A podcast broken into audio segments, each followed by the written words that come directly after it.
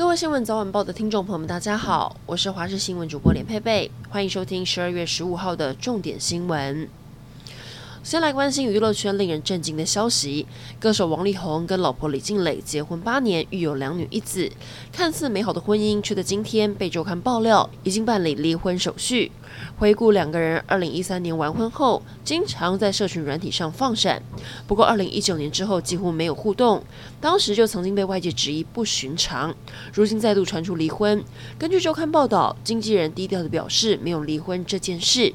不过当事人到目前为止没有任何的回应，也让不少粉丝非常担心。十二月十八号这个星期六，四大公投投票就要登场。为了担心状况混乱，今天中选会特别模拟备战，我也为您整理这回公投议题：十七案是重启核四，十八案是反莱猪进口，十九案是公投榜大选，二十案是真爱藻礁。可以参与投票的人数一共有一千九百八十二万五千多人。根据换算，公投要通过门槛，至少要获得四百九十五万六千多票的同意，同时同意票必须要多于不同意票。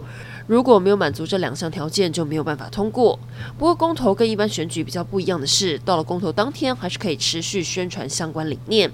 只是要提醒，在投票所附近三十公尺内就不可以再宣传，甚至前往投票时也不可以穿戴有任何标语的衣服或口罩，否则最高可以开罚二十万元。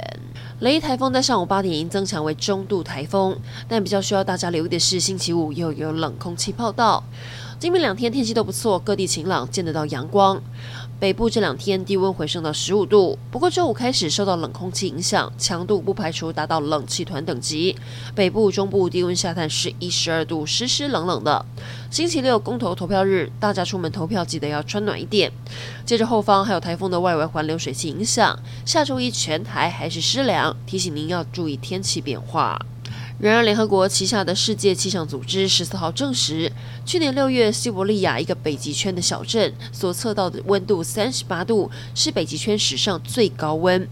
世界气象组织发言人认为，这是气候变迁发出的警讯。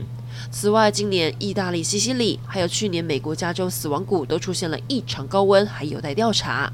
而这也是有史以来世界气象组织必须同时调查这么多极端气温案例的状况。今天一早，高雄有近百位永安区居民聚集在台电高雄兴达电厂外抗议，因为电厂的新建机组工程影响到他们的生活。居民控诉，工程每天都会制造粉尘，他们擦都擦不完。另外，钻地时的震动更是导致三十户民宅出现龟裂的状况，甚至养殖户养的石斑鱼也受到惊吓，不敢进食而死亡。居民怒批台电欺人太甚。国际的疫情消息来关注，新冠疫情从二零一一年底爆发到现在还没有平息，又出现了感染力非常强的变种病毒 Omicron。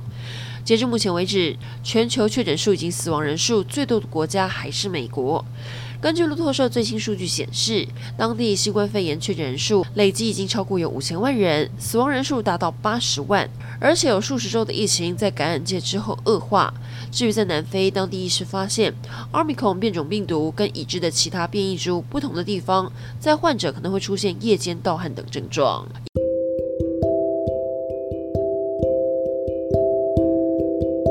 以上整点新闻，感谢您的收听，我们再会。